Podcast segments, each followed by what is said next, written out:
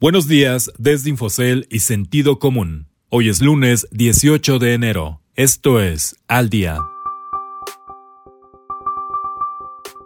López Obrador y su afán con COFESE. En casos y en fuegos, el presidente acusa a Estados Unidos. ¿Es milagroso el dióxido de carbono contra el COVID?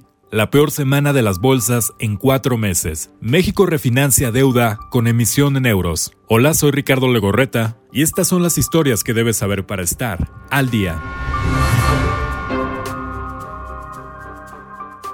No mancha, pero sí tizna. La intención del presidente Andrés Manuel López Obrador de desaparecer la Comisión Federal de Competencia Económica, COFESE, parece haberle hecho olvidar una de las máximas que repite con frecuencia la calumnia, cuando mancha, tizna. El primer mandatario insistió en que este órgano regulador no ha cumplido con su objetivo de sancionar a las empresas que cometen prácticas irregulares, por lo que no ve mal que esta institución pase a formar parte de la Secretaría de Economía.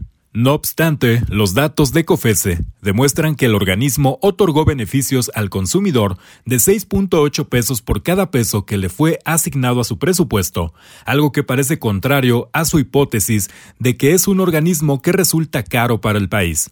Además, no son pocos quienes temen esta ofensiva del mandatario para controlar los reguladores autónomos.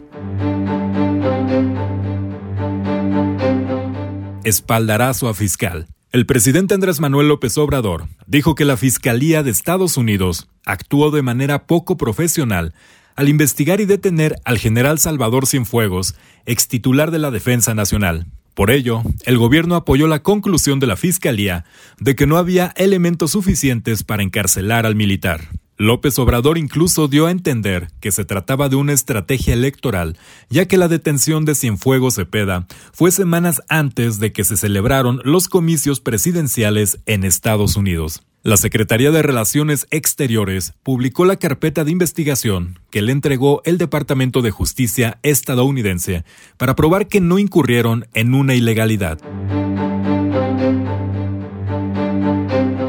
Polarizado. La inexistencia de un medicamento único y accesible para prevenir o curar el coronavirus COVID-19 está llevando a algunas personas a poner sus esperanzas en productos que no han sido avalados por las autoridades como el dióxido de cloro. El uso de este compuesto químico que es utilizado para el tratamiento de agua y en procesos industriales de blanqueamiento se ha convertido en un tema de controversia, no solo en redes sociales, sino en el interior de familias y países. Las autoridades de salubridad a nivel global coinciden sobre el riesgo de salubridad que genera su consumo, así como la falta de evidencia sobre su efectividad y seguridad, hecho que parece no importar a sus más fervientes defensores.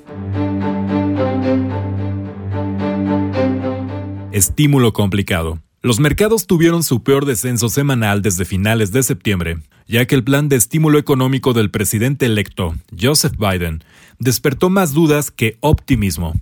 Los analistas dijeron que si bien el paquete puede ser aprobado rápidamente después del arribo de Biden a la Casa Blanca el 20 de enero, hay detalles del plan que podrían causar retrasos al requerir 60 votos en la Cámara, lo que requeriría que algunos republicanos acepten el plan. En suma, los inversionistas esperaban que el monto de ayuda fuera similar o superior a lo propuesto por los demócratas en 2020, 3.4 billones de dólares, pero el plan de Biden fue más cercano a lo propuesto por los republicanos, de 1.9 billones de dólares.